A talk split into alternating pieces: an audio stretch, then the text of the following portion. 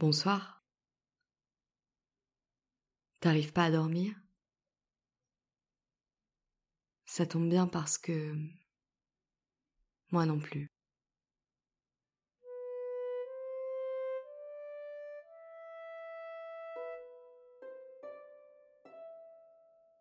Si tu aimes ce podcast et qu'il t'aide à dormir, tu peux laisser une note et un commentaire.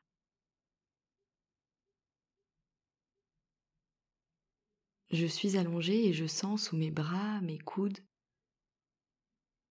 des objets un peu durs,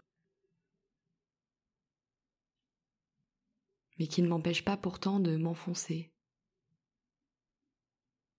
J'ouvre les yeux et je m'aperçois que c'est un tas de chaussures, une montagne de chaussures, une pièce entière où il n'y a que ça une piscine de chaussures où je me suis retrouvée. Je vois la montagne de chaussures bouger et tu sors la tête. Tu avais dû plonger dedans à la recherche d'une merveille, d'une chaussure extraordinaire, d'un soulier avec des pouvoirs magiques.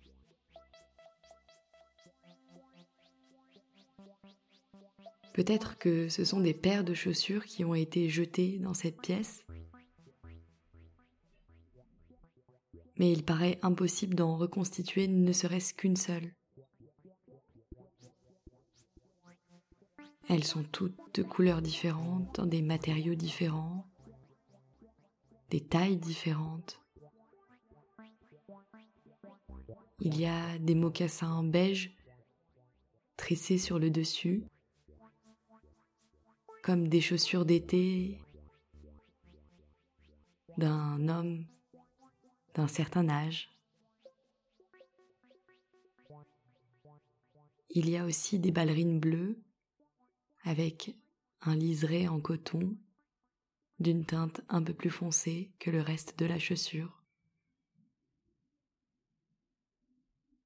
Elles sont en cuir rigide, presque plastifié. Il y a des grosses Santiago avec des boucles en métal qui nous rappellent un autre temps. Même si ce sont des chaussures d'une autre époque, elles n'ont pas l'air d'avoir été portées. On s'amuse à glisser les mains à l'intérieur, à marcher à quatre pattes sur le tas de chaussures les mains chaussées à droite d'un escarpin, à gauche d'une basket multicolore.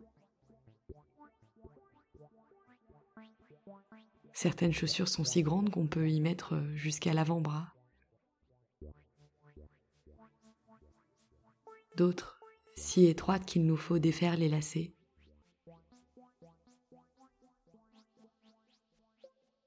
Certains lacets sont tout à fait ordinaires, des lacets blancs de tennis, mais il y a aussi des rubans, des sortes d'élastiques à rayures. Je trouve même une paire de derbies qui semble fixée avec un fil de fer. On s'amuse au sommet de cette montagne de chaussures et la tête dans le tas de chaussures. Mais on se sent un peu lourd et on a l'impression qu'avec notre poids, la pression de nos coudes, de nos mains, on risque d'en abîmer une, peut-être de casser un talon, de tordre un cuir, de sorte que plus aucun pied ne puisse entrer dans cette chaussure, de décoller une semelle qui serait seulement fixé à la chaussure et pas cousu.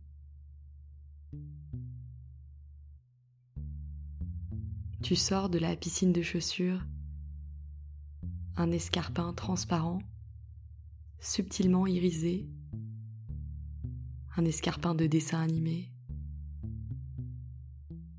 dont tu pensais et dont je pensais aussi qu'il n'existait qu'en rêve ou en fiction, mais on l'a devant nous. Il n'est pas en verre mais en plastique. Je te montre une autre trouvaille. Un chausson rembourré avec une tête de dinosaure violette et une crête orange qui surmonte cette tête. Je glisse la main dans le dinosaure. Mais finalement, comme toujours, les choses paraissent dissemblables à première vue, nous étonnent, nous rendent curieux, curieuses. On s'en amuse, on les compare. On les trouve étonnantes, hors du commun, originales, inattendues, exceptionnelles. Mais maintenant, quand tu me montres une bottine vernie, même si elle est ornée de clous, ou quand je te montre une paire de tongs sur lesquels des cactus sont dessinés, tu jettes un œil et tu passes à la suivante.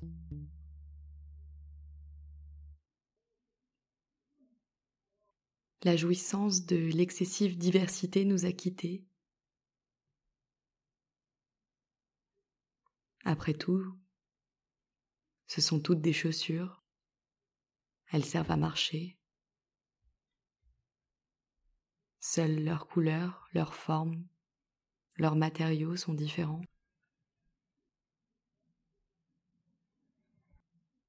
Maintenant que nous en avons eu en main une cinquantaine, une centaine, une paire supplémentaire ne peut nous étonner. C'est pourquoi nous nous mettons à creuser dans cette montagne de chaussures, dans l'espoir de pouvoir sortir de cette piscine. Nous faisons tous deux, toutes deux, de grands mouvements de bras, et tant bien que mal, nous parvenons à atteindre une poignée que j'actionne avec un pied. La porte s'ouvre et la montagne de chaussures déborde de la pièce. Et on se laisse emporter nous aussi par ce flot de chaussures comme un toboggan qui nous permet de sortir de cette piscine.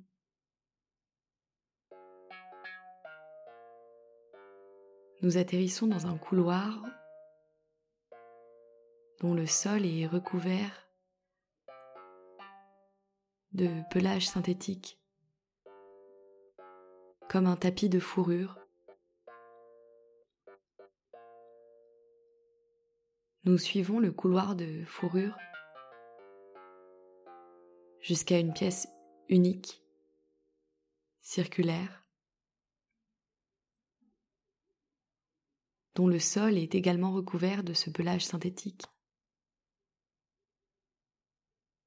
mais qui est aussi peuplé de divers meubles qu'on ne peut reconnaître parce que sur ces meubles, il y a aussi des pelages Certains tapis sont faits de poils rêches.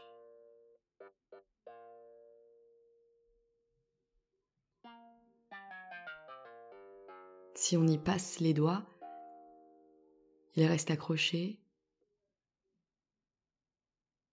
Des nœuds résistent. D'autres sont faits d'un poil doux, lisse, comme celui des chats noirs. Nous sommes rassurés de sentir que tous ces poils ont été tissés, fabriqués, qu'ils n'ont jamais été le pelage d'un animal, mais qu'ils en ont pourtant la douceur et la chaleur.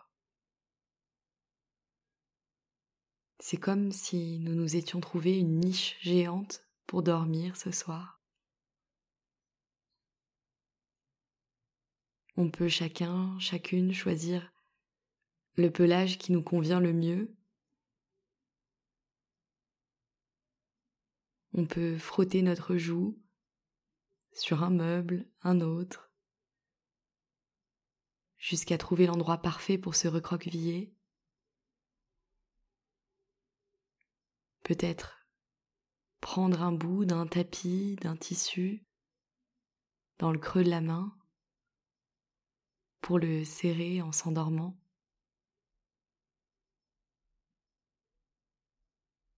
j'ai choisi de m'adosser à un cube.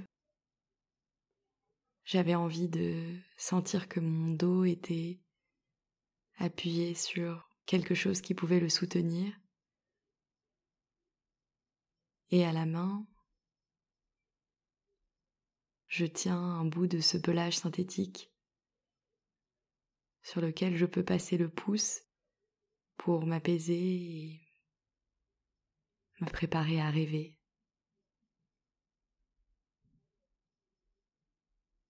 Tu as toi aussi trouvé l'endroit qui te plaisait le mieux au toucher. Et je peux maintenant te dire bonne nuit.